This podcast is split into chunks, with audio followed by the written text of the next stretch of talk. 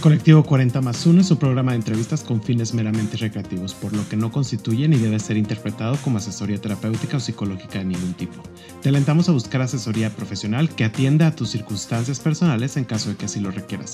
Las opiniones vertidas en el presente programa son responsabilidad de quien las emite. Si sientes confusión, estrés, miedo o si tienes dudas, The Trevor Project está para ti 24/7 nuestro apoyo es gratuito y confidencial en todo México a través de www.thetrevorproject.mx diagonal ayuda o mensaje de texto enviando la palabra comenzar al 67676 o por WhatsApp al 5592 253337. Hola colectivos, ¿cómo están? El día de hoy estamos con Luis Abraham Robles, alias el Huicho. ¿Cómo estás? Hola, hola, ¿qué tal? Chicos y chicas y chiques que andan escuchando con la mijera. Pues aquí andamos, amigo, este, tratando de aquí, pues, aportar un granito de arena en todo este tema de la inclusión para nuestra comunidad y pues bueno, un gusto estar aquí de, de invitado en tu programa, Jera. Muchas Mm, gracias. Al contrario, mil gracias a ti por querer formar parte del colectivo 40 más 1. Pasamos a lo barrido y me gustaría que nos dieras una introducción rápida sobre tu vida, sobre quién eres. Platícanos. Venga. Pues bueno, tal cual, a mí me encanta que siempre se refieran a mí como por mi apodo, Huicho. Creo que desde ahí ya parte como ese lazo de confianza con la gente, ¿no? Entonces, para todos los que me escuchan y obviamente para ti, Jera, me puedes decir Huicho. ¿Quién es Huicho? ¿Qué hace? ¿Qué no hace? ¿Qué le gusta? ¿Qué no le gusta? A, a grandes rasgos, pues bueno, yo en el ámbito personal, pues estoy casado en primera instancia con mi esposo Fernando. Tenemos ya casi tres años de casados. Soy originario de Sonora, de un ranchito que se llama San Luis Río Colorado. Actualmente ya vivo en Monterrey. Tengo 28 años de edad. Soy un profesionista que le apasiona el tema de recursos humanos. Me encanta a lo que me dedico. Y bueno, por mi testimonio y mi experiencia de vida, por eso tiendo a, a- estar más involucrado en toda la cuestión de inclusión LGBT en el ámbito laboral. Y pues bueno, a grandes rasgos ese soy yo, que eh, tengo dos perrijos, tengo un perrito salchicha que se llama Winnie, pero cuando se porta mal es Winiberto. Y acabamos de adoptar también a una corgi que se llama Sasha. Y pues bueno, esos- esa es nuestra gran familia feliz, eh, mi esposo Fernando y, y nuestros dos perrijos. También importante, soy el bebé de mi familia, soy el más chico de, de, de mi familia, tengo una hermana mayor que se dedica al tema de la repostería. Luego viene mi hermano Iván, que él es urólogo, médico. Y bueno, y luego ya estoy yo como el bebé de la familia. Pero bueno, eso es a grandes rasgos, ¿no? El bebé de la El familia. bebé. Es que ya se me quedó, yo creo que por más años que pasen, yo seguiré siendo bebé. ni modo. Claro, siempre uno. el- los más chicos somos los bebés de la familia, siempre, creería yo. Es correcto. Oye, ¿cómo llega la autonomía a tu vida? Híjole, yo creo que tiene que ver justo por este tema de ser el bebé de la familia. Y, y porque lo he notado y, y- y e- en otras familias que siempre ya los papás como que se relajan mucho con el último retoño que tienen. Sí, Como que ya es de que, güey, ya me cansé con la crianza de los primeros, que ya, este, encamínate, ¿no? O, o ya van aprendiendo, creo yo. Y creo que sueltan un poquito más las riendas o están más ocupados todavía con los primeros. Ah, en mi caso creo que fue mucho por ese lado.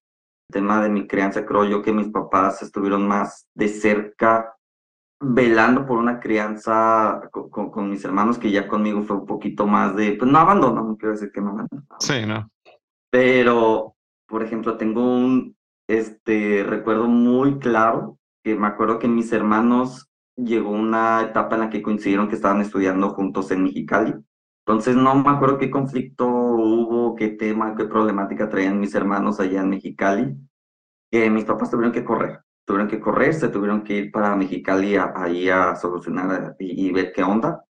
Y yo me acuerdo que pues, más fue de que tenía como 12 años y fue que, Abraham, pues te quedas tú solo, no sé a qué hora vamos a regresar, pero confiamos en ti, sa- sabemos que te puedes atender, hacerte comida, si tienes cosas que hacer, lo vas a resolver, y ahí te ves, nos vamos, bye. Entonces ese tipo de cosas muy recurrentes sucedían en mi caso y yo pues fueron como que ciertos elementos que a mí me ayudaban de que pues bueno, yo tengo que estar de cierta manera como que eh, rascándome con mis propias uñas y no estar tan dependientes.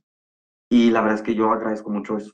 Agradezco mucho, mucho ese ambiente en el que yo crecí porque pues me ha ayudado a ser la persona que soy ahora y creo que pues eso me ha ayudado también a madurar de manera más precoz y pues la verdad, este, a pesar de que hubo muy constante ese tipo de cuestiones en mi familia, pues la verdad, o sea, tampoco nunca fue eh, por parte de mis papás como un tema de eh, no te vamos a apoyar y no te dejamos de apreciar al igual que con, el resto de nuestros, eh, bueno, de mis hermanos, ¿no? Entonces, pero yo creo que es una constante, ¿no? Siempre con el hijo menor es el que le toca ser un poquito más independiente por esa cuestión que te comento, Gerardo. Sí, totalmente. Te entiendo perfecto, porque en mi caso fue igual. Oye, nada más para ponernos un poquito en contexto, San Luis Río Colorado, ¿a cuánto tiempo está de Mexicali? O sea, porque hay mucha relación dentro de tu historia entre San Luis Río Colorado y Mexicali. Correcto. No, la verdad es que estamos ahí pegaditos. Tienes que agarrar carretera federal, punto importante, pero es un trayecto que en carro te avientas como unos aproximadamente 40 minutos. Estamos ahí prácticamente en frontera este, bueno, para ubicar también San Luis, donde está en el mapa de México, pues está fácil de ubicar, o sea, está en Sonora, está pegado a Estados Unidos, en este caso con Arizona, y pues pegado a Baja California. Entonces es la pura esquinita del estado. Sé que no es tan, tan sonado el tema de mi ranchito, pero al menos es fácil de ubicarlo en el mapa. Eso sí. Oye, al ser independiente y autónomo, en este sentido de lo que hablábamos previamente, ayudó a tener un camino un poco más sencillo en la aceptación de tu orientación sexual? Yo creo que sí, definitivamente, sí, definitivamente sí. ¿Por qué? Porque en primera, creo yo teniendo como el antecedente de cómo yo veía mi entorno, tanto en familia, amigos, etcétera, en donde yo crecí, tanto San Luis y Mexicali, porque pues en Mexicali tuve tres años viviendo por estar estudiando mis estudios eh, de preparatoria pues yo sabía que el tema de orientación sexual diversa, cuestión LGBT, pues no era bien aceptado, ¿no? Pero por yo no tener tanto los reflectores, creo que fui un hijo en el que les pedía retos, les pedía cosas, por ejemplo, esta cuestión de dar una oportunidad de irme a, estudiar a Mexicali solo, en una edad temprana, o sea, vivir como foráneo a los 15 años, pues eso me ayudó y que me hayan dado la oportunidad. No estaban tanto los reflectores sobre mí, y eso me dio oportunidad de explorar, experimentar, etc. Entonces, e, e, eso ayuda, pues, en, el sentido de poder facilitar mi experimentación en el tema eh, y vivencias. Y eso fue hace poco que, que, que, yo se los externé a mi, a mi familia y sintieron como que un gran golpe, pero... Y entiendo que no lo comprendan y entiendan al 100%, pero yo, yo me acuerdo que eh, en un diálogo con mi familia yo les externé que yo estaba física y mentalmente preparado, que si en algún momento yo me abría con ustedes de, mi orientación y ustedes de cierta manera me rechazaran o me lo prohibieran o de que si eres así, sabes que ya no cuentas con nosotros, lo iba a aceptar. ¿Por qué? Porque uno nunca sabe cómo van a ser, cómo, cómo van a reaccionar, por más amor, aprecio y demás no sé qué tan profundo es tu prejuicio al respecto como para, ¿sabes qué? Lo dejo pasar, ¿sabes qué? No lo dejo pasar. Entonces, por ende, tuviste una aceptación por parte de tu familia, se podría decir. Entiendo que hay una parte del duelo, pero no fue como este rechazo de no quiero saber nada de ti, bla, bla, y ese tipo de cosas. No, no, no, no, no, no pasó eso, pero sí les externé y yo por ese sentido autónomo y autosuficiente, por lo que tú quieras, es de que pues es que en este sentido primero estoy yo, primero está mi plenitud y mi aceptación y vivir mi vida tal cual como yo deseo vivirla y si a ustedes no les hace sentido, no, yo tengo que seguir. Obviamente yo no lo esperaba y no, no lo hubiera querido, pero mentalmente yo estaba preparado si existía esa posibilidad, ¿no? Sí para mi familia fue como que, ¿cómo que pensabas eso? ¿Cómo que, cómo crees? Para nada. O también, eso, me lo comentó mi hermana, es que entonces tu lazo de aprecio y cariño hacia nosotros no es tan fuerte. No necesariamente. Sí, sí te entiendo, o sea, te entiendo lo que quieres llegar. Está interesante, entonces creo que ese tema de autonomía va muy acompañado de esa, ese deseo de vivir pleno y pues también de esa seguridad de que pues es que estas cosas son tal cual como soy, ya sé qué onda, ya sé qué rollo y tengo que asumir esa parte de vivir con plenitud independientemente de factores externos, ¿no? Sí. Entonces, es difícil, eh, a veces como lo interpretó mi hermana, se puede ver como que, ah, pues te vale que eso entonces la familia. No, no siempre. Oye, ¿de qué forma llegaste a la frase no te tomes personal lo que tu familia te dice? Cuando me la platicaste, yo me imaginé otro escenario completamente diferente. Entonces, ¿cómo llegaste a esta frase?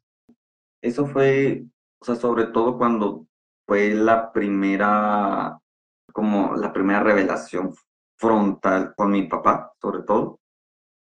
Y e, era interesante que a pesar de esos elogios que me estaba haciendo durante esa conversación de es que eres fabuloso como hijo, como estudiante, pero en ese aspecto ya por ser homosexual, ya eres decepción, ¿no?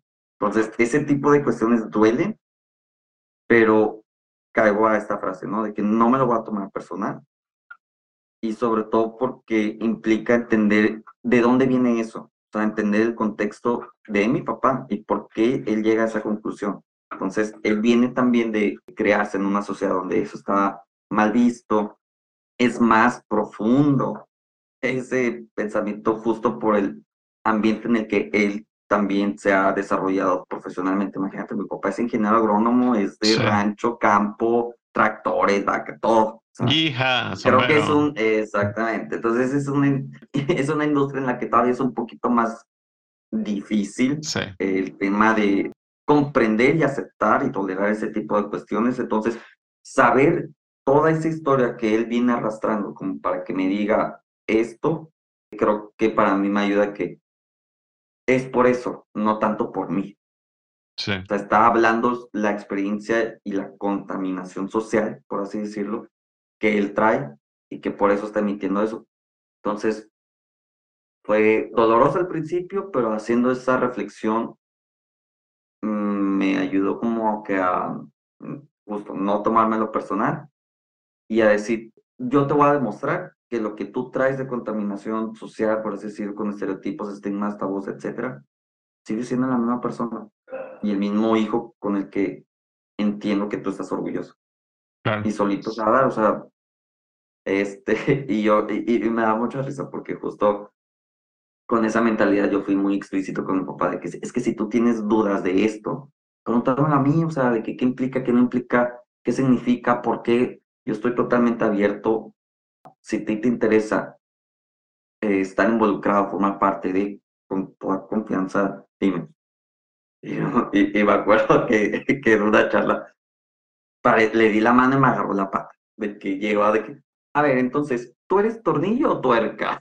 Y yo, no, eso creo que no vale la pena llegar a ese detalle. No, aunque es que tú me dijiste que yo te puedo preguntar y todo, ¿A qué quieres saber eso? Morboso. No, ¿sabes cuál es el tema? Que como que relacionan mucho la homosexualidad y hay muchos estudios que dicen que las personas, la heteronorma, ¿no? Las personas cisgénero, heterosexuales, como que relacionan mucho la homosexualidad con la sexualidad como tal. O sea, como que no ven todo lo que hay, de, ya sabes, o sea, nada más se enfocan en un punto. Es como si nosotros de la comunidad nos fijáramos únicamente en la relación sexual que tiene una persona cisgénero heterosexual. ¿no?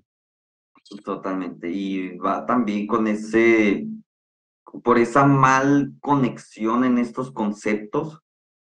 Que también asocian, o sea, si tienes un cierto rol es porque tienes un cierto comportamiento y viceversa. Si tienes el otro rol, es que te comporta de esta manera, ta, ta, ta, ta, ta porque también al momento de que yo hablé con, yo, yo eh, salí del closet con familia, pues sí era como un, al principio una aceptación condicionada de, está bien, te queremos, te amamos, dale, pero sigue siendo ta, ta, ta, ta, ta, ta. Y uno de esos criterios era esta cuestión de, que no sé si lo cumplo o no, y me vale un cacahuate, pero era ese, ese cuestión de, pues tú sigues siendo esa persona que refleje ser masculino y evitar ademanes femeninos, etc. Pues, aparte de, era esa cuestión. Y un rol de género como tal. Exactamente, entonces por eso asocia que si tienes un cierto rol en la actividad sexual, asumen que te comportas como una mujer.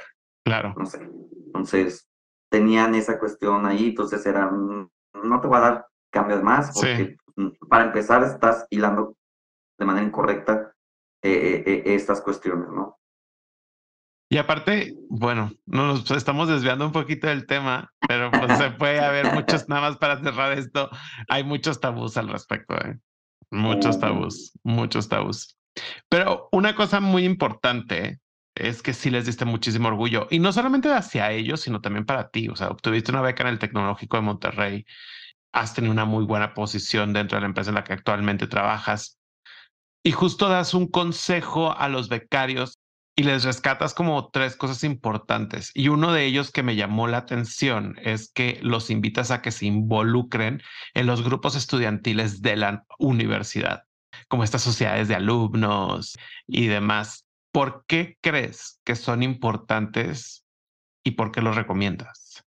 Sí, yo esta cuestión de grupos estudiantiles, yo noto una oportunidad en la que verdaderamente una, un estudiante puede poner en práctica de manera más potente comportamientos de liderazgo y de comunicación y de trabajo en equipo, más que un proyecto eh, de alguna materia o inclusive en prácticas. Porque allí es donde verdaderamente gestionas talento creo que es una muy buena oportunidad en ese sentido, ¿sabes? Porque verdaderamente pones en práctica desde muy temprano este tipo de comportamientos y habilidades de, de, de mover gente. Porque en un proyecto de estudios, pues es la clásica, o sea, estamos sí teniendo un trabajo en equipo y la clásica, tú haces esto, tú haces esto, tú haces esto, y lo repartimos, hacemos un Frankenstein, y hay una sola persona que ya acomoda la formato todo para que sea uniforme yo la verdad en ese tipo de experiencias que a mí me tocó vivir de proyectos durante los estudios, era muy individualista, en verdad no había trabajo en equipo. Y en prácticas, pues eh, depende mucho de la organización, no voy a generalizar, pero el 80-20 por lo general son los proyectos de prácticas, es trabajo muy transaccional y operativo que se le brinda a los practicantes, de estar nomás tú solo sacando adelante un cierto entregable. No quiere decir que ponen al practicante a sacar copias y demás, pues no necesariamente, pero por el tema de, de, la toma de decisión, se le brinda ciertas actividades muy transaccionales y operativas, que es sacar un entregable en particular a un practicante. Entonces, no hay tanta oportunidad de poner a prueba estas habilidades, ¿no? Más que en ese tipo de foros. Y, y, yo lo veo, o sea, lo veo justo también de las personas que estuvieron conmigo en, en grupos estudiantiles actualmente, que ya son este, egresados, pues los veo en posiciones donde están liderando gente. También ahorita que yo veo eh, candidatos a prácticas que traen esas experiencias, son los más movidillos, entonces creo que esa cuestión me refuerza que este tipo de experiencias ayuda a potencializar esas, esas habilidades. Y cambia muchísimo. Tienes un punto muy interesante. Yo también formé parte de uno un grupo estudiantil. No era, no era tan clavado, había gente que había un poquito más clavada en el tema. Pero, o sea, sí trabajas muchísimo en equipo, yo creo, y como que todos tienen una misma, una misma visión y una misma visión desde el momento en el que son las planillas, ¿no? Para que la, la demás comunidad estudiantil vote por ti, de ahí estás del otro lado, ¿no? No, y agrégale que es este elemento también muy importante, que como HR que ve por el talento, ahí rápido también identificas este tipo de gente que está involucrada en estas cuestiones es, son aquellas personas que dan ese 120%, porque es un plus, no es mandatorio. Entonces rápidamente también te das cuenta que están dispuestos a brindar más de lo debido. Y fíjate que yo nunca lo he dicho en mis entrevistas. Error mío. lo debería decir. La verdad es que sí, bueno, yo, yo sí lo considero un elemento importante. Y por eso reitero, o sea, yo los invito a que vivan ese tipo de experiencias. Ahora, otro de los tres puntos que me decías fue que fuiste al programa de verano de Walt Disney World, trabajar en los parques de, del, del conejo, del ratón. me confundí de, de compañía, pero sí, con el ratón. O sea, te fuiste a trabajar ahí a los parques y ellos tienen un programa de que te puedes ir un verano a trabajar a Walt Disney World en Orlando. ¿Cómo conseguiste poderte ir a trabajar ahí y de qué manera marcó tu vida? Yo creo que facilitó mucho el tema que existía un convenio entre el TEC de Monterrey y, Walt Disney World.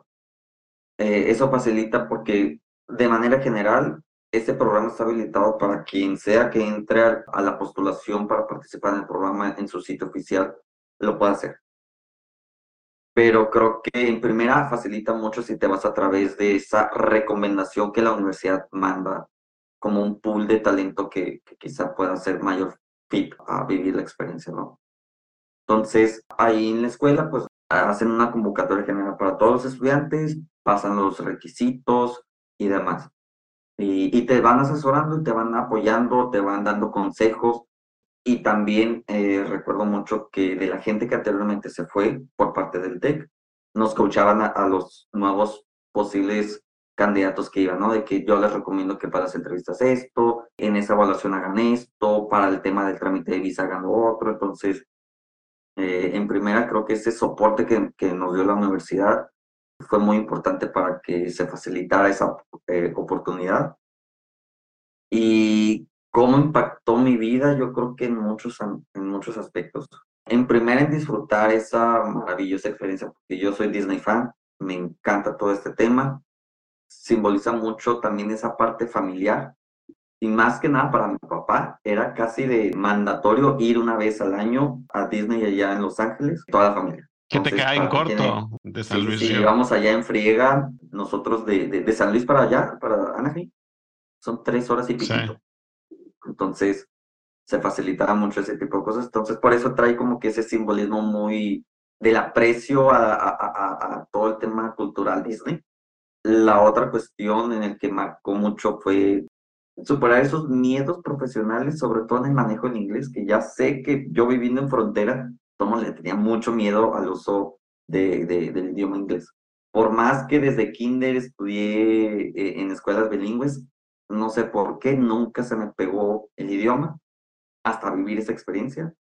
Sí, es que no tenés de otra, en cierta forma. No, no, y tenía que desde la, la entrevista con, con, la reclutadora, tenía que comprobar que sí, sí tenía dominio de, de, del idioma. Y en tercera, impactó mucho la cuestión del mismo entendimiento de todo lo que implica estos conceptos de la comunidad LGBT. Creo que también en ese sentido me ayudó mucho porque previo a esa experiencia, a pesar de que yo ya me aceptaba y, demás, de todos modos yo sí tenía ciertos sesgos, pero a lo mejor me estoy llegando a un extremo muy contundente, pero creo que de todos modos, yo a pesar de ser de la comunidad y de identificarme como tal, sentía que discriminaba a otros miembros de mi misma comunidad por ciertos pensamientos e ideologías que yo tenía en su momento. Sí, en cierta forma lo que te decían cuando tú hablaste con tu familia.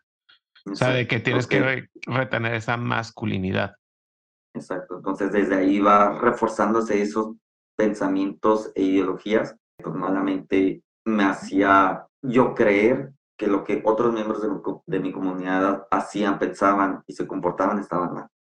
Hubo un suceso, hubo un crimen de odio en Orlando, justo en la discoteca Pulse. Es una discoteca, para los que no se acuerdan o no están en contexto, fue un ataque de odio justo a la comunidad LGBTIQ. Eh, una persona armada entró a este antro y pues muchas personas de la comunidad y aliados y aliadas y aliades eh, fallecieron. ¿no? Lamentablemente esto fue no hace mucho, se podría decir, y actualmente pasó también en Colorado, acaba de pasar algo recientemente, algo similar. Tú estuviste en ese tiempo en esta ciudad. ¿crees que si no hubieras estado en ese momento, en esa ciudad, no trabajarías o te involucrarías como actualmente lo haces en el activismo LGBTIQ? Es que yo te podría decir que hoy por hoy, podría decir que no, pero quién sabe qué otro suceso o qué otra experiencia me pudiera haber como que abierto más la mente en ese sentido. Hoy por hoy te puedo decir que pues fue a través de esa experiencia lo que a mí me empujó de abrir mi mente a reflexionar respecto al tema y, y, es lo gacho, ¿no? O sea, no hay necesidad de llegar a esos extremos como para verdaderamente entender o abrir tu mente, ¿no? Entonces, hoy por hoy te puedo decir que no. Y pues bueno, yo creo que es lo único positivo que yo rescato de haber como estar en esa misma ciudad en coincidencia con este evento. Te digo, a, a grandes rasgos, pues mi reflexión al respecto fue que ya había tocado ir, este, yo iba a ir, nomás que salí madreadísimo del trabajo, me quedé dormido y ya no fui. Otros también en el trabajo muy dolidos porque amigos y familiares sí estaban en la discoteca, en Pulse, y, y mi reflexión cae en el sentido de que, mira, si tú hubieras sido, créeme que el agresor no hubiera hecho ninguna segregación de acuerdo a tus ideologías de qué es lo correcto, de un modelo socialmente aceptable como miembro de la comunidad LGBT, no hubiera hecho esa segregación de, ah, tú sí eres un gay bueno, tú sí eres un gay malo, no hubiera hecho eso, ¿verdad? Tal cual quienes hubieran estado ahí, pues inclusive gente no de la comunidad, como lo comentaron, ¿no? Aliados y aliadas que disfrutan de estar conviviendo en esos ambientes, ¿no? Hubiera sido parejo totalmente. Y eso me dio la oportunidad de personas diferentes a mí dentro de la comunidad, entenderlas, convivir con ellas, no tanto saber por qué son así o por qué no son así, sino simplemente darte la oportunidad de convivir con esas personas justo en ese ambiente y, en esa experiencia me di esa oportunidad y dije, güey, qué chingados está pasando contigo. Son personas al igual que tú, son buenas personas al igual que tú, eh, son personas muy capaces, muy inteligentes, de muy buen corazón, déjate fregadera. Claro. Entonces, tal cual, a través de esa experiencia, yo entendí que son cosas que valen más. Al fin y al cabo, esos atributos que no tienen, no te definen como alguien que merece o no merece una aceptación social. Te entiendo en el sentido de de ese miedo o que en cierta forma los prejuicios que nos comentabas, ¿no? De que a lo mejor no me llevaba tanto con una persona que tenía más conectado como su lado femenino o que eso puede llegar a pasar mucho en la comunidad, pero bajo el contexto en el que te inculcan de que tienes que ser masculino de cierta forma, tienes que seguir el rol de género en tal forma y más como es la cultura en el norte del país, que en eso sí me puedo relacionar totalmente empieza a existir como esta homofobia interiorizada y, ya tener como esos problemas con los roles de género como tal. Y creo que al paso del tiempo, qué bueno que ayudó en, o sea, de algo tan jodido, con toda la expresión de la palabra, pues mínimo te quitas esos prejuicios como tal y esas ideologías. Fue muy doloroso. Sí. Pero bueno, al fin y al cabo creo que desembocó en algo positivo en mí y que por eso también, como comentaba, no se despierte ese sentido activista, estar involucrado, de tratar de aportar un granito de arena en estas cuestiones para que pues no existan estas agresiones, no lleguemos a esos extremos y qué mejor que pues lo pueda combinar también en el trabajo, ¿no? Ahora, hablando de trabajo, ¿cómo llegó la oportunidad de tu actual trabajo? Recuerdo que por tema pandemia, mi esposo me había dado la opción de irnos a vivir allá a Sonora, porque tanto él como yo estábamos ya en formato 100% home office. Y me dijo, güey, ya has estado un chorro fuera de casa, tienes desde el 2013. Vamos, o sea, si está la opción, si les interesa a tus papás recibirnos, pues vamos unos días allá a ver, estamos en pandemia, estamos encerrados, pues vamos a encerrarnos con tu familia. No había pensado. Entonces ya, me muevo a estar eh, mi esposo y yo allá con mi familia, con mis papás. Llegamos allá en octubre del 2020. En ese entonces yo estaba trabajando en PepsiCo todavía. Por mi rol no había. Pero me acuerdo que estando allá, yo soy de las personas que no porque estén conforme con mi trabajo, aplico a posiciones. Me interesa estar en constante aplicación de posiciones porque una, me ayuda a, de cierta manera, cotizarme profesionalmente y la otra también en identificar qué es lo que están buscando de ciertos roles otras compañías. Entonces, pues yo en diciembre ahí apliqué a, esta posición que actualmente estaban en búsqueda en, en, Grupo de Acero, que es el liderazgo de toda la agenda de gestión de talento para la dirección de logística de abastecimientos. Y afortunadamente se le dio seguimiento. La verdad es que sí me gustó mucho el rol. Era algo que iba empatado a mi plan de carrera y era algo que eh, en PepsiCo pues no, no, no estaba todavía habilitada ese tipo de oportunidad de poder desempeñar un rol tal cual como lo que me estaban ofreciendo allá. Entonces fue hasta febrero que me dio la oportunidad de, de ya ahora sí ejercer ese rol. y ya para entonces seguíamos mi esposo y yo estando para allá y me dijo mi jefe actual de que pues el rol implica regresarte, güey no estar allá en tu rancho. Entonces, pues agarramos nuestras gallinas, nuestras chivas y nos regresamos otra vez a Monterrey, mis posibles. Con tus maletas de sueños ya otra vez acumuladas, las reempacaste. Es, es, correcto. Entonces, fue así como se dio la oportunidad en Grupo Acero. Y te digo, la verdad es que yo adoraba todo el tema de mi rol en PepsiCo, la compañía es buenísima, su cultura, etcétera pero, y era algo que yo hablé con mis líderes en ese entonces, de, es que el reto que me están dando allá está sumamente alineado con mis planes de carrera y desarrollo.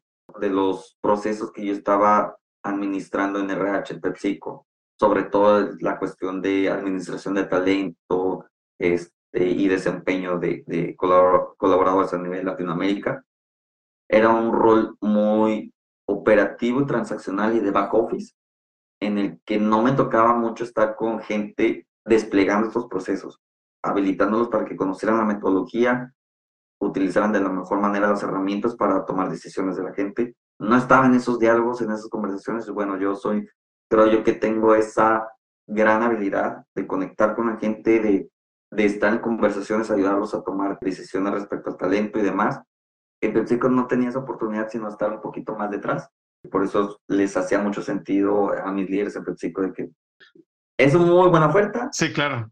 Y pues es justo lo que buscas, pues Dios te bendiga. Sí, claro. No, y además, pues lo que a lo mejor y no es de que donde trabajas anteriormente no lo pudieras obtener, pero si ahorraste dos o tres años para en tu nuevo empleo, pues ya después regresarás si es que un día quieres regresar, no sé.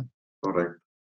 Entonces, no, yo ahora ahorita estoy muy satisfecho con el rol que estoy desempeñando en mi, toda la organización y pues es tal cual lo que yo deseaba, ¿no? Ahora sí estar de cerca con los líderes, proveyéndoles estas herramientas, metodologías de administración de talento para que con las estrategias de negocio que ellos traen y sus objetivos de sus funciones organizacionales, como yo les proveo de una estrategia de talento para que puedas cumplir con ellos. Entonces, yo estoy fascinado con esa, con esa cuestión. Y algo importante, que fue que dejé de PepsiCo, que acá ya no lo tengo, eh, era esta cuestión de estar involucrado en agendas de diversidad e inclusión en el ámbito laboral, porque en Grupo de Acero no existe este, eh, este elemento cultural, por lo pronto. Era lo que te iba a preguntar, si lo estabas desarrollando. Por lo pronto, ahí se andan cocinando ciertas cuestiones. Ándale, Wicho, o sea, también estaría padre porque si es un punto súper importante. Vamos a saber que avanzamos en equidad e inclusión y diversidad. Al momento de que empresas como de acero, que es una empresa mexicana, me imagino que es una empresa de cierta forma familiar o no es como, no tiene como este alcance que tienen las típicas empresas que vemos año tras año de que son las mejores empresas más seguras para la comunidad LGBTIQ Entonces, yo siempre he dicho esto eh, cuando me lo han preguntado, cuando he tenido entrevistas que me dicen, ¿cuándo vamos a llegar a la diversidad y la inclusión? Cuando las empresas en Nuevo León, donde los dueños o los líderes o las líderes son la familia o son mexicanos completamente o es una pyme y sean inclusivos y haya diversidad, ahí es donde ya llegamos al objetivo que todos queremos llegar. Eh, no me quiero adelantar a, no, no te a, a la feria además, pero dos cuestiones. La primera, me siento muy orgulloso y agradecido con la compañía porque justo cuando yo ingresé, yo empecé a abortar la gallina respecto a ese tema. Veía que no estaba este elemento en nuestra cultura y empecé a, a, a indagar, a informarme y de cierta manera a, a ver la posibilidad de que, cómo lo hacemos para que esto exista. ¿Por qué? Porque tiene sus beneficios, ta, ta, ta, ta, ta, ta, ta. Total, para no hacerte el cuento tan largo, me dio la oportunidad, tanto mi líder actual como mi director de la función, que es, es parte de la familia dueña de la compañía, a tener una charla con el CEO sobre este tema, de por qué vale la pena empezar a implementar estrategias de diversidad y inclusión en las compañías y por qué en particular para una compañía que está en el sector del acero, ¿no? Y accedió, el CEO accedió, entonces sí está como en planes ya ahora se incorporar esos elementos.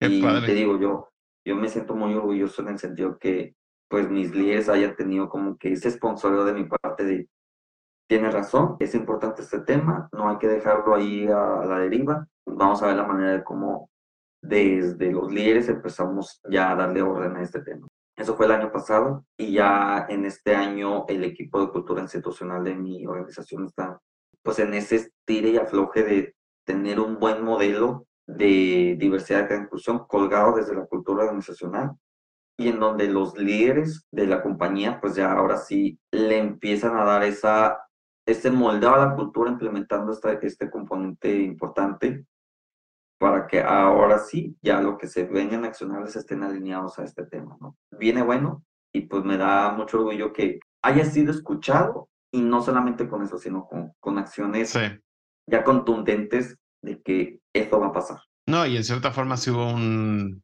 una acción de escucha, ¿no? E, en ese inter también, e, el otra, la otra cuestión que te iba a comentar, pues bueno, al principio, en lo que todo esto se estaba, eh, se estaba cocinando, pues previo a, como que yo sentía esa necesidad de estar involucrado en algo, en, algo que tuviera que ver con esta aportación a, la inclusión de la comunidad LGBT. Con el apoyo de, un mentor que tuve en, ese entonces, Alberto Pinos, ya muy amigo, me dijo, ¿sabes qué? Pues es que no tienes que estar forzosamente obligado que dentro de tu empresa tú estés involucrado en este, en este activismo. Tú lo puedes hacer en cuenta propia o únete a otra organización o qué sé yo. Entonces, yo por esa cuestión de desarrollo de talento que tanto me gusta más este tema de inclusión, pensé en un proyecto que tenía que ver con mentorías para la comunidad LGBT. Que es el LGBT Mentoring, ¿no? No, en, ese momento no. Yo estaba ya creando mi modelo, mi objetivo y la madre. Ok. Ya se le iba a presentar a, mi mentor para escuchar su opinión de qué le parecía, qué le cambio, qué le ajusto, qué, etcétera. Sí. Y dije, bueno, previo a, ahora sí hago mi investigación de que, bueno, existirá. Yo me fui como gorro en tobán en diseñando mío. Pero ya investigando de, ¿existirá algo similar en el mercado ya actualmente de este tema? y, y con LGBT Mentoring, de que yo, madre, es justo y exactamente lo mismo que yo estaba pensando, con, con la misma visión, el mismo objetivo, etcétera. Y dije, no, bueno, en stand-by, ya lo que tenía por cuenta propia. Me puse en contacto con el fundador, Guillermo Neves, que era una persona originaria de Brasil, que estaba trabajando en Europa en Nestlé. Y le mando un mensajito por LinkedIn, el buena onda de que, ah, sí, tengamos una video, videollamada, etcétera. Platicamos, charlamos, le dije que yo traía esta inquietud. Me dijo, ¿sabes qué? ¿Qué te parece si tú lidereas el despliegue de esta misma organización para México? Y yo, va, claro que sí, me uno.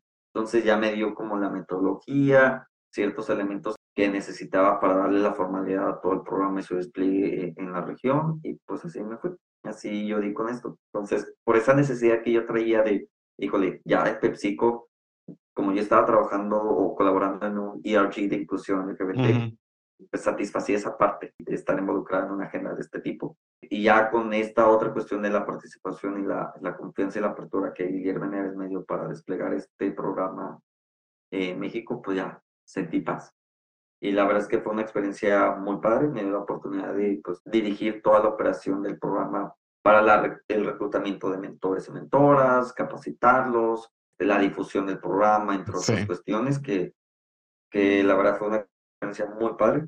Me tocó conocer mentores y mentoras muy fregonas, que bueno, han hecho grandes cosas tanto en lo profesional como en la agenda de inclusión en nuestra comunidad. Entonces, muy satisfecho con esa, con, con, esa experiencia en ese sentido, la verdad. Vamos a ponernos en contexto porque tú y yo, y a lo mejor hay gente que nos ha escuchado, si ha oído que hemos mencionado el GBT mentoring.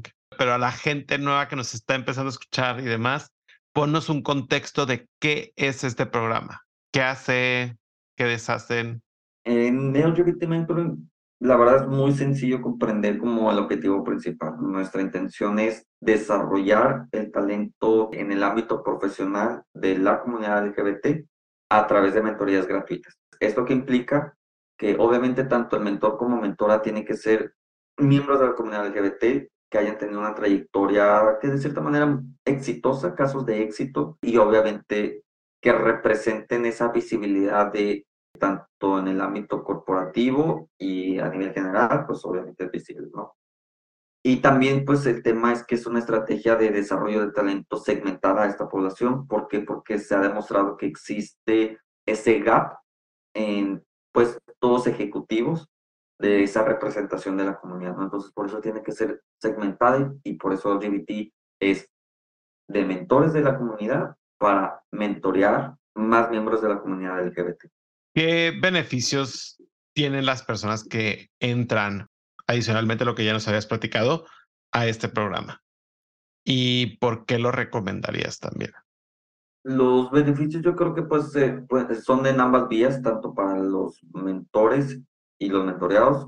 Para los mentoreados y mentoreadas, pues la intención es que ellos tengan claros sus objetivos profesionales a desarrollar o a alcanzar el complemento a través del apoyo de un mentor o mentora que pueden ser temas variados, o sea, temas tanto de, tengan que ver con desarrollo de ciertas competencias, tanto funcionales, o sea, específicas para un tema de expertise, o temas de desarrollo de competencias de liderazgo, cómo poder tener esa posición soñada, también elementos que ahí es cuando combinamos a veces un poquito y ese valor agregado que en estas mentorías se da, pues es el tema de cómo me puedo desenvolver de la mejor manera como un profesionista de la comunidad LGBT en el ámbito laboral.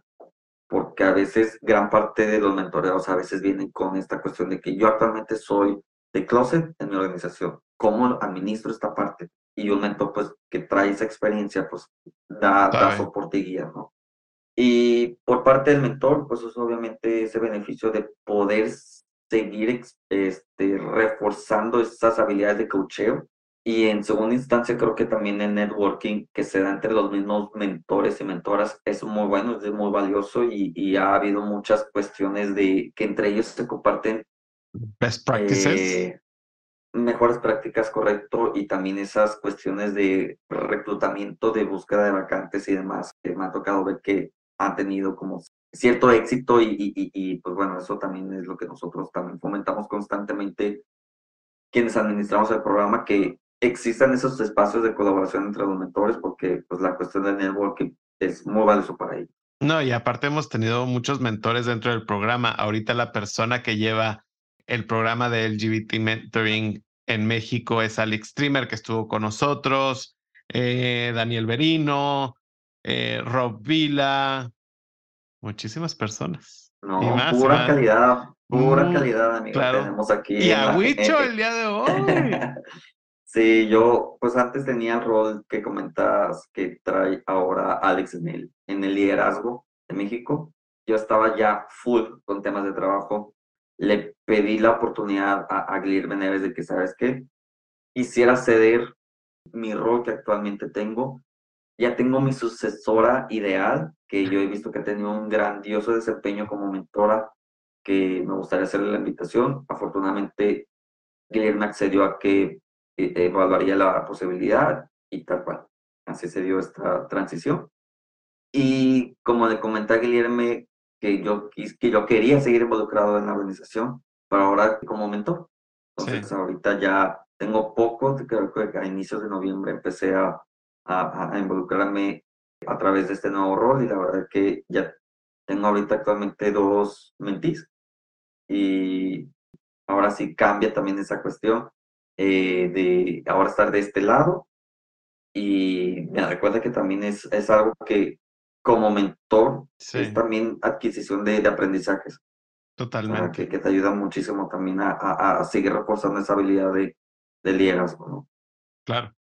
No, y está en muy buenas manos ahorita. Lix es una mujer espectacular.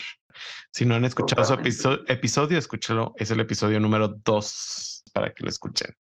Ya nada más como para cerrar este tema y pasar a la parte dinámica de este podcast.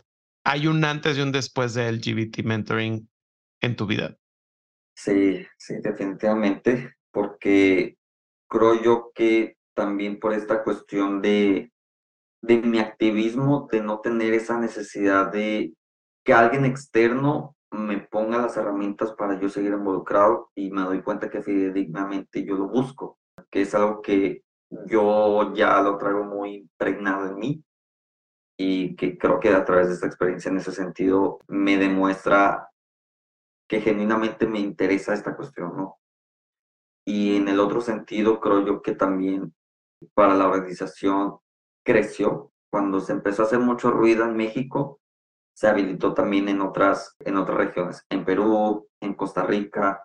Entonces, creo que eh, eh, el programa ha estado creciendo mucho durante mi participación como, como director y pues yo creo que en ese sentido creo que lo más relevante de ese antes y después, tanto en mí como en la misma organización. O sea, ha cambiado muchísimo tu vida después de esto. Vamos ahora hacia la parte dinámica y a la parte divertida de este podcast. La verdad es que me gusta muchísimo esta última sección. Me gustaría que me compartieras el por qué representa para ti la perseverancia. Creo que es un valor muy importante que has tenido en tu vida en diferentes aspectos. Me gustaría que nos cuentes qué es lo que representa para ti. Para mí la perseverancia prácticamente es no quitar el dedo, seguir aportando cotidianamente y constantemente de manera consistente a ese objetivo que tú te planteas. porque es muy importante esa consistencia también eh, eh, en lo que tú te planteas. Y para mí la perseverancia pues es, es esa cuestión no quitar el dedo renglón y también tiene que ver mucho con resiliencia. O sea, creo que va a haber días o temporadas en el que, híjole, diste un bajón y hay que ser perseverante como para no dejarte eh, llevar por ese bajón, porque el crecimiento o el, caminito hasta el cumplimiento de un objetivo nunca es lineal. A esos altas, sus picos, sus bajas y demás. Y pues la perseverancia es la que te ayuda a que en esos baches te des cuenta que pues fue una temporada, un día malo para, para lograr ese objetivo que te traes, pero ser resiliente, no quites el dedo renglón, es normal para tratar de cumplir un, una meta en particular que, casi es la vida, con sus altas y sus bajas. ¿Cuál ha sido el momento más feliz de tu vida y por qué? Está, difícil esta pregunta. Todo siempre hay una pregunta difícil dentro de este podcast, pero tienes que escoger uno. No puedes decir de que no tengo tres o cuatro. No, tiene que ser el momento más feliz de tu vida al día de hoy. Ni modo, que no te guste, te voy a dar. Es más, la, voy a cambiar. te voy a dar, ver, te voy a dar dos. Uno muy contundente y el otro que fue cotidiano y no esperado, por así decirlo. Ok, ok. Yo creo que el contundente, que por cierta manera es como que pues, lo planeas, se veía venir, etcétera, pues fue mi, mi, mi boda. Creo que fue un evento muy, que, que, de verdad me llenó de mucha alegría, porque obviamente está este, ya uniendo mi vida de manera formal, por así decirlo, con, con la persona que amo y haberlo compartido con personas que verdaderamente y genuinamente estaban felices por esa unión, porque fue un evento muy chico, el Petit Comité, fuimos como alrededor de 60 personas. Pues no era la típica boda así grandísima donde estaba el tío primo lejano que muy en su fondo es homofóbico, pero va a la fiesta por la por chisme. Exactamente. Entonces, eh, en ese sentido, creo que, me, dio muchísima felicidad estar compartiendo con los seres queridos esa unión con, mi esposo. Y el otro evento feliz, que te digo, fue así que en mi rutina, o sea, sin esperarlo, sí que fue muy espontáneo, fue que yo recuerdo que estaba en el gimnasio, en un departamento en el que solía vivir durante mis estudios, y de repente no me acuerdo cómo, cómo, inició la conversación con, con esta persona de intendencia. Yo tenía poco tiempo de haber sido diagnosticado de diabetes tipo 1. ah, yo también. En serio. Ajá, porque no me lo dijiste en ningún momento en nuestras conversaciones previas. Sí, porque cambia toda la dinámica de la entrevista, querido Wicho. No, pues nos aventamos otra hora, amigo. Otra hora nos aventamos. No, pues a ver, pues scratch. ya Delete todo y volvamos a arrancar. ¿Cuándo te lo diagnosticaron? Me lo diagnosticaron en el... Fue mi último regalo de cumpleaños cuando cumplí 19 años. Ok. Sí, porque fueron de dos que tres días después de mi cumpleaños, fui con el endocrinólogo y fue que felicidades, eres diabetes tipo 1. Yo, okay. Pero no, no, te ingresaron al hospital ni nada por el estilo. No, no llegaste ahí. no. Era de que me había dicho mi doctor en su momento que, güey, dos semanas más así, ya hubieras caído claro. Eh, en un coma diabético, de que ya, pero bueno, si quieres, ahorita. Eh, ahorita es pausa de este, de este feliz momento y quiero saber más de, de, lo otro. ¿Y cómo has manejado? O sea, es muy complicado. Justo yo he tenido una crisis, fui con mi endocrinóloga y le digo, es que hay veces que digo, ya está hasta la madre. O sea, y no en el mal sentido, porque realmente soy una persona y me considero que soy una persona que trabaja constantemente con tener bien, o sea, mis niveles, estar pues, exactamente, o sea, como que trabajo muy constante en eso. Pero llega hay veces que dices, es que ya estoy cansado. yo, yo aquí desahogándome. No, es que sí, te, entiendo. Y es de que, puta madre, que tenía un chingo de trabajo y, que mil y un cosas que hacer. Y amanecí con el azúcar súper bajo y que con, ya la molesté todo el día, pues de, de dolor de cabeza y todo madreado. Sí. Este, sí, todo un tema. Pero afortunadamente creo que justo en mi, eh, en mi diagnóstico tomé las cosas muy bien. Justo creo yo también que me considero una persona disciplinada en ese sentido. Y te digo, ya regresando a este tema, que tenía esa charla con la persona de intendencia en el gimnasio, salió el tema de diabetes y me dijo, ah, yo también, que yo también soy diabético, y él empezó así como igual a, a, desahogarse de que no, es que me prohibieron esto, que esto, el tratamiento, y que el médico es muy costoso, y que ta, ta, ta, ta, ta, ta, ta, a tal grado que él dijo, he estado pensando en quitarme la vida por esto, de que no, yo, yo no quiero vivir con eso. Y yo, que a la madre. Y yo le compartí como ya este detalle de cómo veo yo este tema, ¿no? De, mira, yo la verdad de cierta manera agradezco el padecimiento porque me obliga a estar sano. Sí. Y es un padecimiento que afortunadamente si tú lo controlas no progresa, no te empeora. Tienes que controlarlo para totalmente pasar como desapercibido de que pues es que estoy controlado y eso implica que estoy sano, que no haya permeado en, en, en, en atrofiarme algún otro órgano, etcétera sí a, veces es como tedioso de que pues es que me tengo que inyectar, es que me tengo que esto, entonces ta, ta, ta, ta, ta. Pero te digo, si tú tienes esa buena disciplina y deseo de, de, cuidarte, como todos lo tenemos que hacer, al fin y al cabo, todos debemos de ser de cierta manera disciplinados con nuestra salud, de cuidar nuestros alimentos, hacer ejercicio. Nosotros tenemos unos ciertos cuidados especiales o adicionales, pero está en nuestras manos, o sea, de, al igual que otras personas, que otras personas también a lo mejor no tienen un padecimiento per se, pero tienen que seguir una cierta rutina que les cuesta mucho trabajo por no tener el apego a ciertos hábitos que, pues bueno, creo que aquí todos tenemos nuestras luchas y hay que darle, o sea, hay que darle para adelante y está en nuestras manos que este en particular no progrese. Claro. ¿Y qué dijo el Señor? Y, el señor de que no, tienes razón, este, es muy acertado lo que me comentas, yo le voy a seguir echando ganas. Y ya, o sea, como que lo tomó muy bien, como que sí me compró como que esa ideología, por así decirlo, de como aceptar el padecimiento.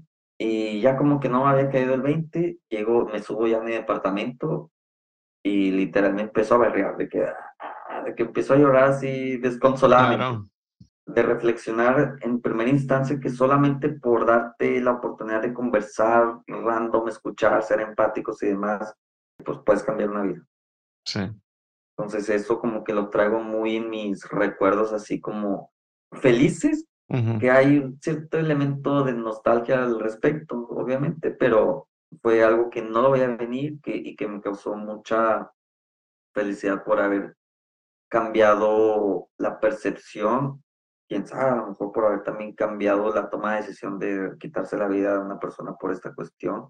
Entonces, no sé, eso, eso como que lo traigo muy presente, ¿no? Entonces, te la cambié, amigo, te di dos. No, hombre, me diste dos, me la cambiaste y cambiaste la dinámica de todo.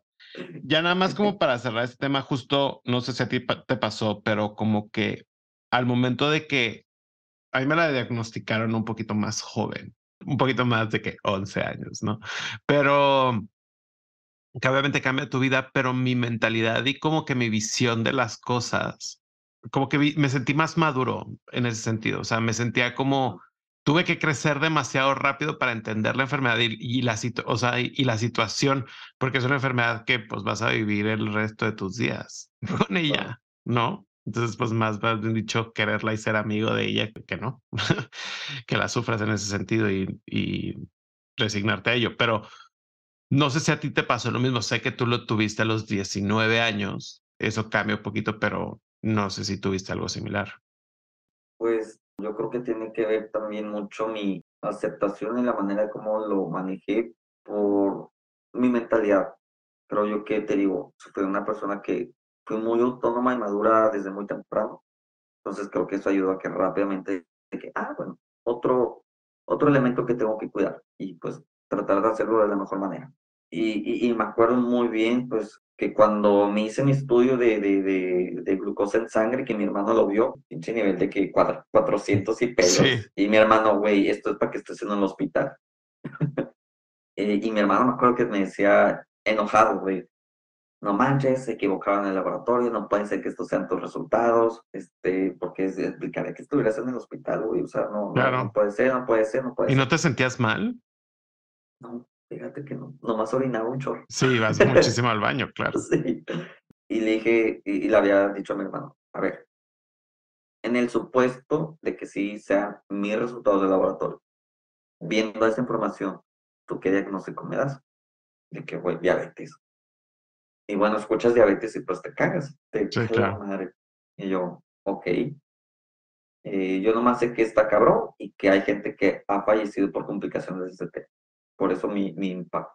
Pero también son muchos mitos que hay detrás de la enfermedad en ese yo, sentido. Yo nomás le dije a mi carnal de que, a ver, este pedo, digamos que lo tengo. Me quita años de vida, güey. Y me dijo, si te controlas, no. Y yo dije, ah, bueno, ya. Con esa pregunta y con esa respuesta, para mí fue suficiente como para, no o sea, démosle. Ni modo, me tocó administrar este tema, al igual que a veces es complejo administrar el tema de ser miembro de la comunidad LGBT y que otra rayita más al tigre, chingue su madre. Pero sí, a mí me, no sé si a ti te pasó de que dices, ay, ya, como que viviste con la diabetes y dices, es este camino de, de conocimiento de tu orientación y, aceptarte y de aceptación, esta sí, como que lo tomas también completamente diferente porque si tienes una enfermedad. y, es un elemento más, que, que también te ayuda a ser sensible a, la agenda de inclusión de personas con discapacidad. Claro. yo no sabía, hace poco leí un artículo en el que está catalogado el tema de ser diabético como una persona con, con discapacidad. Sí, en Estados Unidos este, sí. Eh, yo no sabía de que no, nunca me había puesto ese saco, pero analizando la situación, pues la realidad es que sí, o sea, debes de tener unos ciertos cuidados, unas ciertas cuestiones que en el trabajo, por ejemplo, me ha tocado de que juntas de tres horas donde nadie se mueve, nadie sale y, yo de que, cabrones, pausa, me estoy muriendo, se me está bajando el azúcar y tengo que salir a, tomar algo. Permítame, pero lo tengo que hacer. Entonces son esas cuestiones que, y, y me acuerdo que al principio yo era muy sacatón como para darme la oportunidad de ser frontal con ese tema era de que antes, cuando no, no salía del closet de ser diabético en mi lugar de trabajo, de que, ah, de que tengo que salir al baño. en lugar de decir, güey, se me está bajando el azúcar, tengo que ir a comer algo. Interesante, ¿no? Y era esa cuestión de que no quererme ver vulnerable al respecto.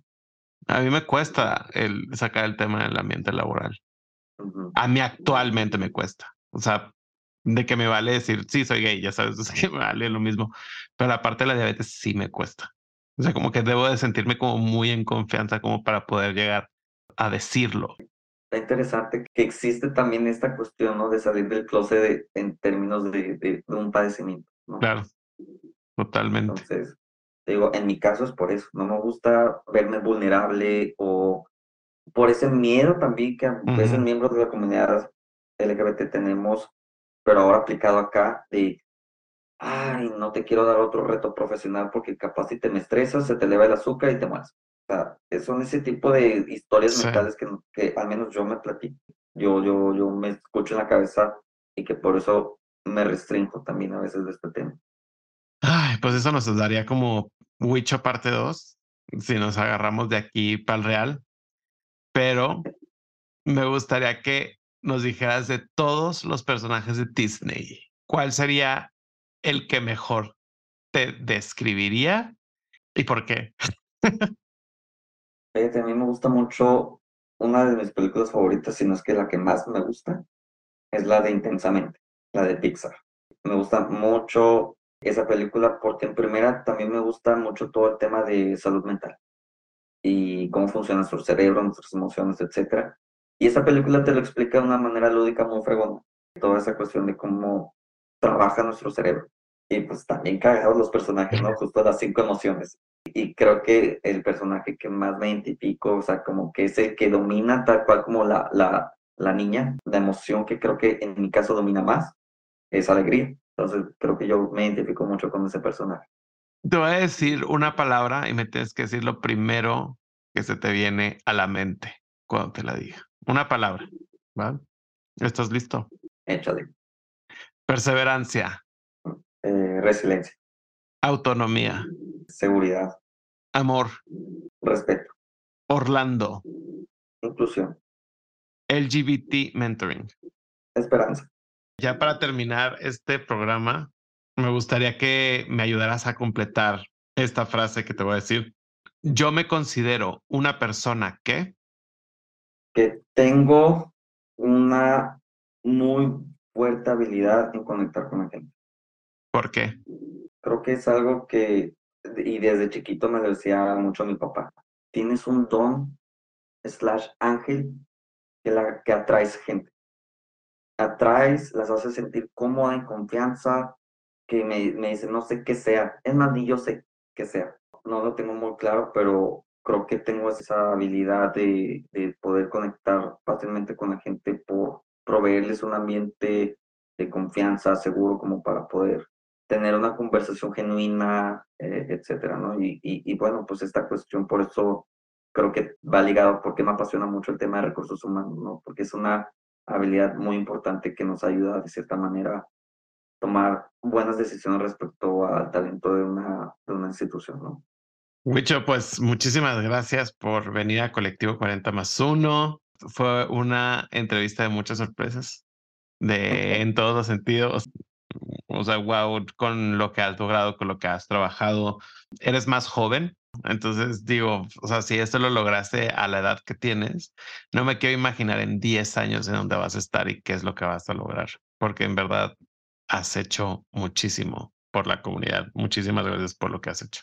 Y a ustedes, amigos, si se quieren suscribir a LGBT Mentoring, Wicho, ¿dónde podemos sacar información? ¿En dónde podemos encontrar? De todas maneras, va a estar la descripción del episodio, pero cuéntanos tú también. Pues en primera también de nuevo agradecerte, que era por la invitación aquí al colectivo 40 más 1. Este, gracias por esta charla tan padre. También gracias a todos y todas y todos los que nos están escuchando. ¿Y dónde se pueden contactar con nosotros para formar parte de este programa de LGBT Mentoring? Eh, tenemos nuestras redes sociales en LinkedIn y en Instagram, tal cual como LGBT Mentoring nos pueden buscar. Y ya para formalizar, en dado caso que tú como mentoreado o mentoreada quieras levantar la mano para empezar un programa de mentoreo con uno de nuestros mentoras dentro de nuestro directorio. Es en el sitio oficial de lgbtmentoring.com. Ahí van a poder ver eh, el catálogo del directorio de nuestros eh, mentores y mentoras activos, ver su información, ver su perfil, ver su experiencia y con esa información, con lo que a, ustedes les interesa trabajar, pues hacer ese match, ¿no? De solicitar ese apoyo de mentoreo. Buenísimo. Entonces, anímense. Si tú quieres ser, formar parte del programa en cualquier rubro, y a ustedes, gracias por escucharnos una semana más. No olviden suscribirse, dar like y calificar este podcast con cinco estrellitas. Nos escuchamos la siguiente semana. Hasta luego. Bye.